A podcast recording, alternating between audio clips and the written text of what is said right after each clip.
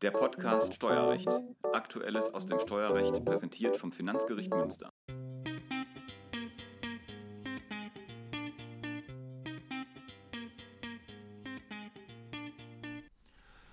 Willkommen zu einem neuen Podcast Steuerrecht des Finanzgerichts Münster. Mein Name ist Hans Anders und heute habe ich Dr. Christian Sternberg bei mir. Hallo Christian.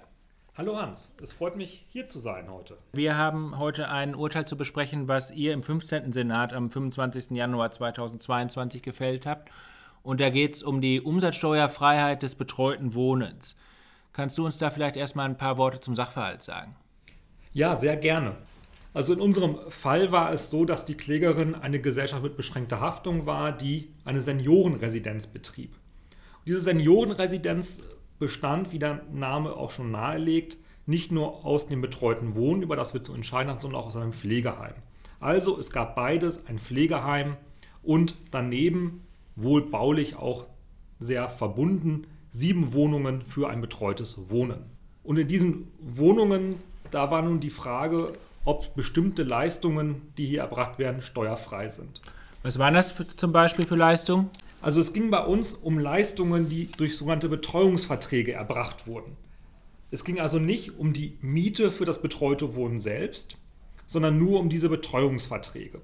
Und da gab es ganz verschiedene Leistungen, die auch abgestuft gebucht werden konnten. Und das, was es immer gab, war zunächst einmal eine Grundversorgung. Der Fokus dieser Grundversorgung lag dann eben auf Betreuungs-, Beratungs- und Vermittlungsdiensten. Das hat auch die Klägerin in der mündlichen Fahndung nochmal ganz deutlich hervorgehoben. Was hat man sich darunter nun vorzustellen? Das sind beispielsweise Freizeitangebote, die darauf abzielen, dass man im Alter nicht sozial isoliert. Das war aber auch die Vermittlung von Haushaltshilfen oder auch die Koordinierung von ambulanten Pflegediensten.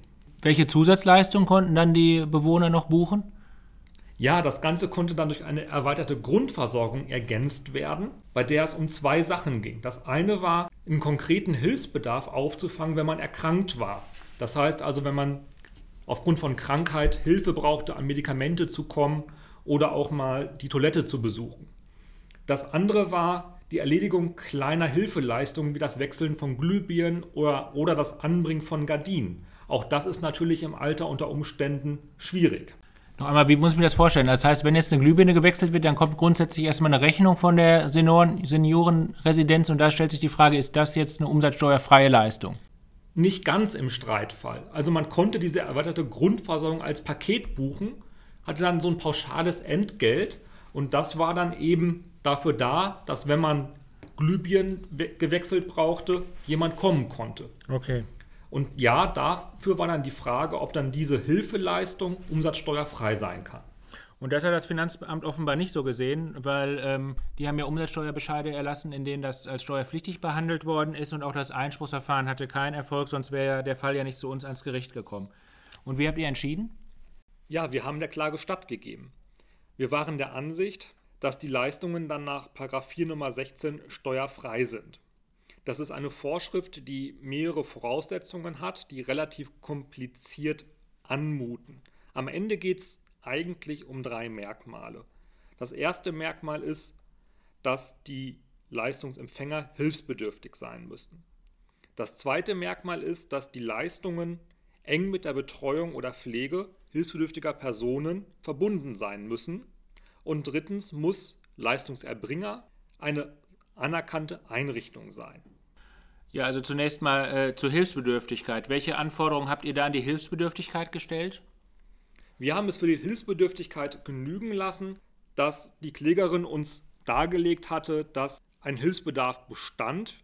Der ergab sich für uns konkret aus den individuellen Pflegeberichten. Wir konnten also hier ganz konkret sehen, inwieweit Hilfeleistungen erbracht wurden.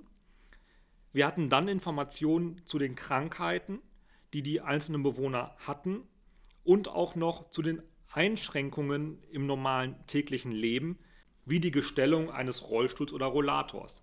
Das heißt, ihr habt zum Beispiel nicht darauf abgestellt, ob eine Pflegestufe bestand oder ob das Merkmal H auf dem äh, Behindertenausweis äh, vermerkt ist.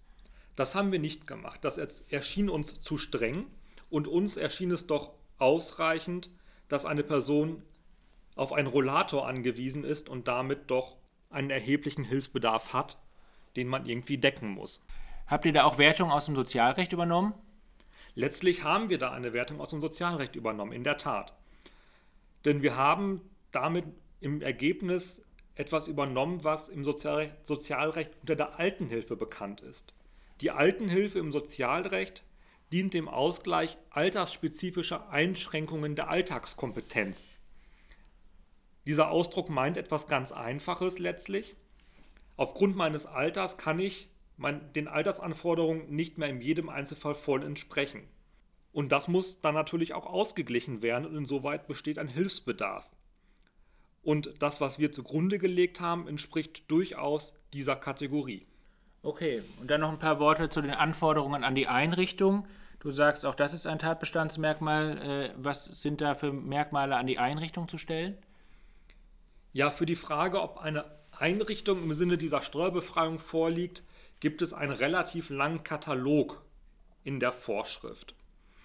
Die Klägerin hat dann auch darauf hingewiesen zunächst, dass sie doch ein Pflegeheim sei und das Pflegeheim ist typischerweise in diesem Katalog enthalten, weil es Versorgungsverträge nach dem Sozialrecht abgeschlossen hat und an diese Versorgungsverträge knüpft dieser Katalog auch an. Wir haben uns allerdings auf etwas anderes aus diesem Katalog gestützt, nämlich auf den sogenannten Auffangtatbestand. Was besagt dieser Auffangtatbestand? Der Auffangtatbestand sagt, die soziale Anerkennung der Einrichtung kann auch erfolgen daraus, dass die Kosten der Leistungen in einem ausreichenden Umfang von bestimmten Kostenträgern vergütet werden. Und das sind Kostenträger wie die Pflegekassen, die Krankenkassen oder auch die Träger der Sozialhilfe. Okay. Ähm, habt ihr in eurer Entscheidung die Revision zugelassen? Wir haben die Revision am Ende nicht zugelassen. Der Fokus der Entscheidung lag für uns auf dem tatsächlichen, also der Frage, ob in unserem Streitfall dargelegt war, dass diese Voraussetzungen der Steuerbefreiung erfüllt sind.